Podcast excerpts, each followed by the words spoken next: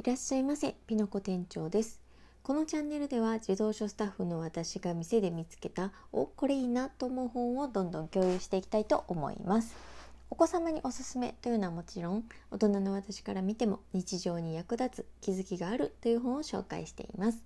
よろしければ最後までお付き合いください。本日のおすすめは失敗図鑑文教者の本です。歴史に名を残す偉人の知られざる失敗を解説しています。でとちょこちょこコラム的な感じで現代におけるありがちな失敗と対処法についても載っています。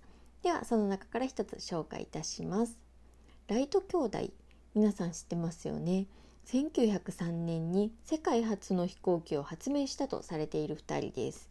人類が初めて自由に飛べる翼を手に入れた瞬間でした。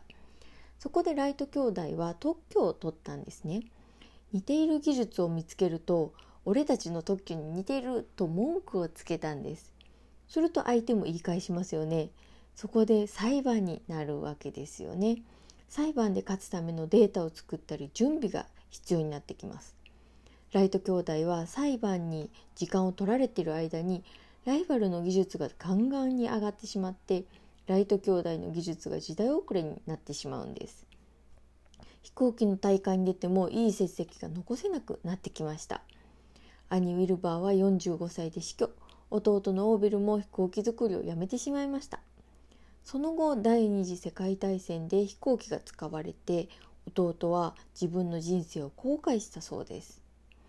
そこで分かったことは裁判で時間を取られたというのが失敗ではなくて成功をうまく使えなかったことが失敗と書かれてるんですね。人生をかけて作ったものなので似たようなものが許せないというのも分かりますが成功とは守るものではなく次の成功のために使うものと書かれています。なるほどって感じですよね。そこで今日の結論です。失敗はもちろん成功もどんどん流して次に行った方がいい。ということです。よく聞く言葉ですが完璧を目指すよりもまずは終わらせろという Facebook のマーク・ザッカーバーグさんの言葉ありますよね。私は去年の春頃に LINE スタンプ作りに手をつけたんですけどちんたらちんたら半年以上かかって作ってあと少しでやっと完成っていう時になんか使いづらいなと思って全部さらにして一から作り直しちゃったんですよね。すると初めに手をつけた時よりも早く完成したんです。今回自分で良かったのはすぐにまた挑んだことだ自分を褒めてあげたいんですよね。完成まで一応こぎつけたので。まあサイズの合わせ方とか間違えちゃってやたらちっちゃいスタンプになっちゃったんですけどただ投稿の仕方とか設定とかどの大きさの画像が必要とかって分かったので2回目はもうスピードがガンガンに上がったわけです。これで終わってもいいけどせっかくちょっとやり方が分かったからまたそれを生かしたいなと思って次のやつも作っている最中なんですけど過去の失敗も OK とさっさと受け入れて次へ行くと。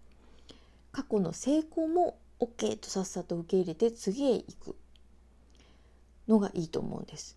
一つの失敗をいつまでも悔やむのも一つの成功をいつまでも話すというのもどっちも思い出話はいいんですがどっかデフォルメしすぎることってありませんか？